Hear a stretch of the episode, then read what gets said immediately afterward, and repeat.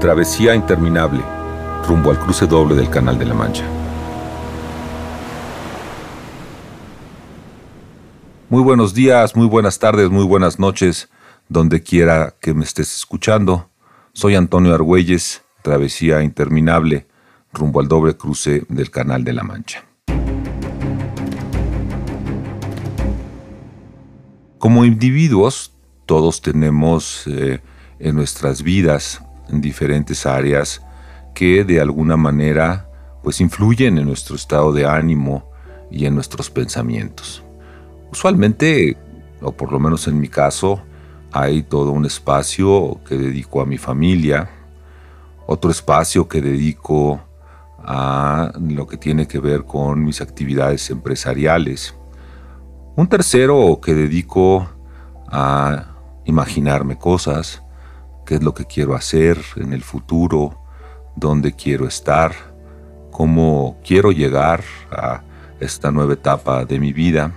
Y finalmente lo que tiene que ver con las aguas abiertas, mis nados, mi eh, meta eh, deportiva que usualmente tengo desde hace muchísimos años. Y estamos a cuatro semanas de que inicie la ventana de mi cruce. Hoy es 29 de junio, cuando estoy grabando este, este podcast, y ese coincide con la fecha en que se abrirá la posibilidad de que intente yo el cruce del el Canal de la Mancha de ida y vuelta. Y lo que les quiero platicar hoy es qué sucede en mi mente en estos momentos, cómo eh, me organizo en eh, mis sentimientos, en las visualizaciones que hago.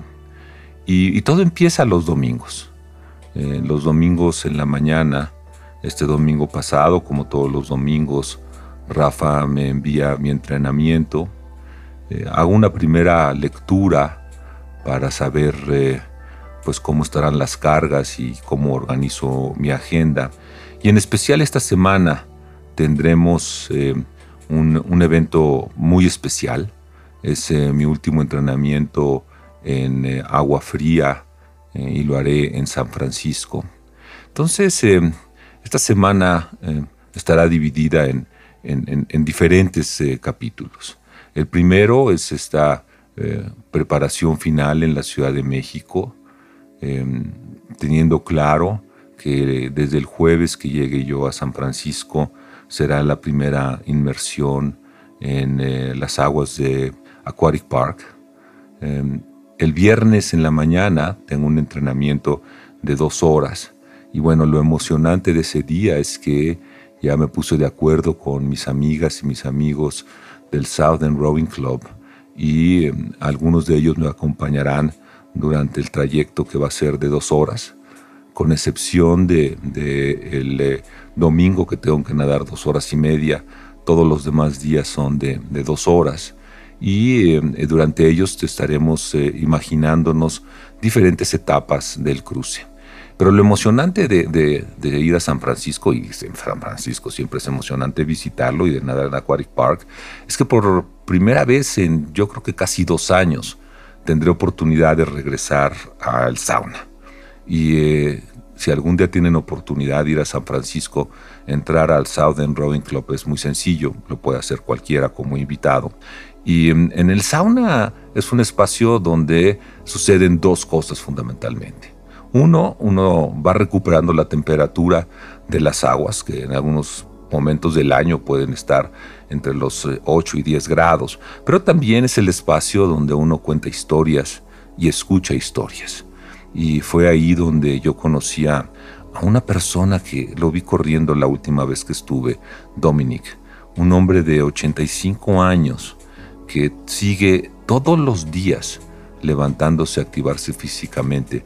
Y cada vez que lo veo, cada vez que platicamos, le digo que, que yo quiero ser como él, que cuando yo tenga 85 años me quiero seguir levantando, hacer ejercicio como él lo hace. Em, otra cosa que pasa en mi mente es que sé que regresando de San Francisco em, estaré a dos semanas de partir a Inglaterra. Y em, ya lo comentaba yo en el, eh, en el capítulo anterior.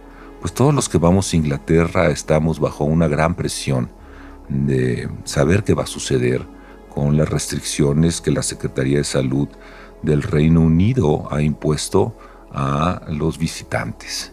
Y este tema de hacerse las pruebas el segundo, el quinto y el octavo día de haber llegado a la Gran Bretaña, pues ha sido toda una complicación que finalmente he podido resolver. Entonces, eh, digo resolver porque tienes que llevar eh, eh, constancia de que has comprado las pruebas y de que vas a estar en cuarentena. Y, me imagino llegando a, Heathrow y me imagino estando enfrente ahí del, del oficial de migración y, sé que no tendré ningún problema y me veo ya rumbo a Dover para llegar em, en la tarde del día 22 em, por primera vez en 12 eh, años de regreso a esta ciudad que, que no me gusta, pero que es pues el lugar donde uno tiene que esperar la ansiada ventana, las condiciones adecuadas para poder hacer el cruce. Y mm, ese primer nado que tenga yo en Dover me va a traer muchos recuerdos.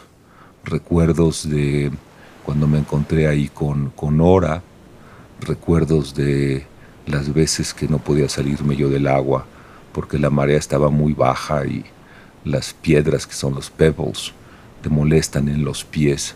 Pero sobre todo, eh, esa primera inmersión que yo tengo en los mares donde voy a nadar es una inmersión de una gran, eh, de una gran reflexión mía eh, y de comunicación con el mar.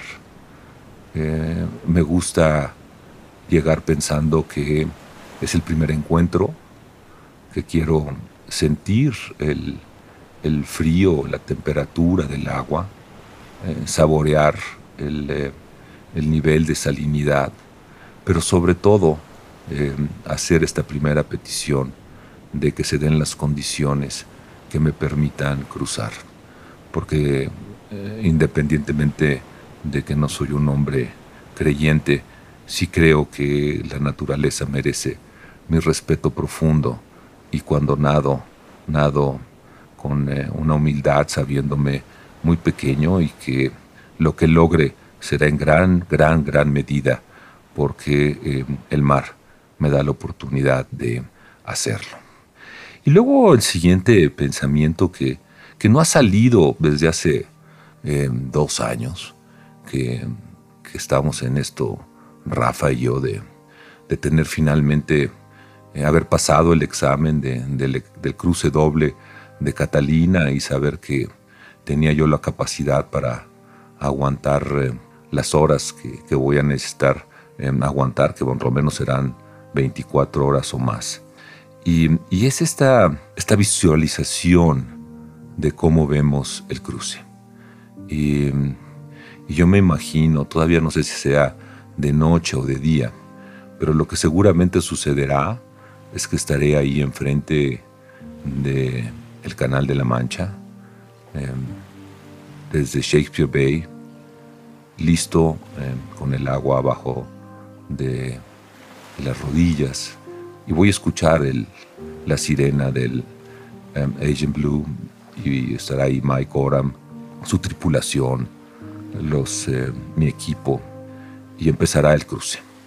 Y que yo me imagino que será un cruce que lo tenemos dividido en, eh, en ocho etapas, eh, etapas que, lo que, en las que buscamos no perder la marea y que independientemente de que siempre estamos esperando lo mejor, pues hemos estado visualizando cuáles son los momentos en los que tendremos eh, posibilidades de encontrar eh, problemas.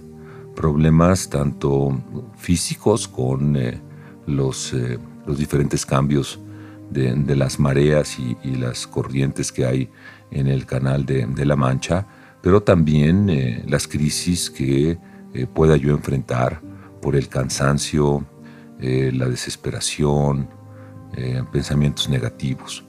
Y, eso eso es algo que, me ha llevado mucho trabajo con Jaime Delgado y con, con Rafa, el estar eh, claros de que eso puede suceder, pero también claro de cómo podemos minimizarlo y sobre todo cómo podemos eh, sobreponer, cómo me puedo sobreponer a esas situaciones.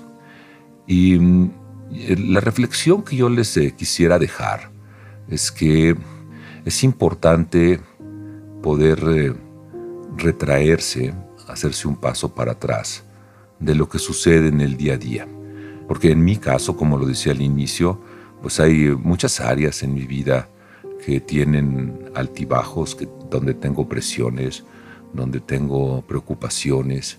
Em, pero cuando logro salirme, cuando logro disfrutar mentalmente de lo que será el nado, de saborearlo, de em, anticiparme, em, me hace sentir muy bien y refuerza en mí esto que eh, es tan importante eh, y que yo he comentado ya, de que siempre encuentro en la natación esa roca que mantiene estable en mi vida.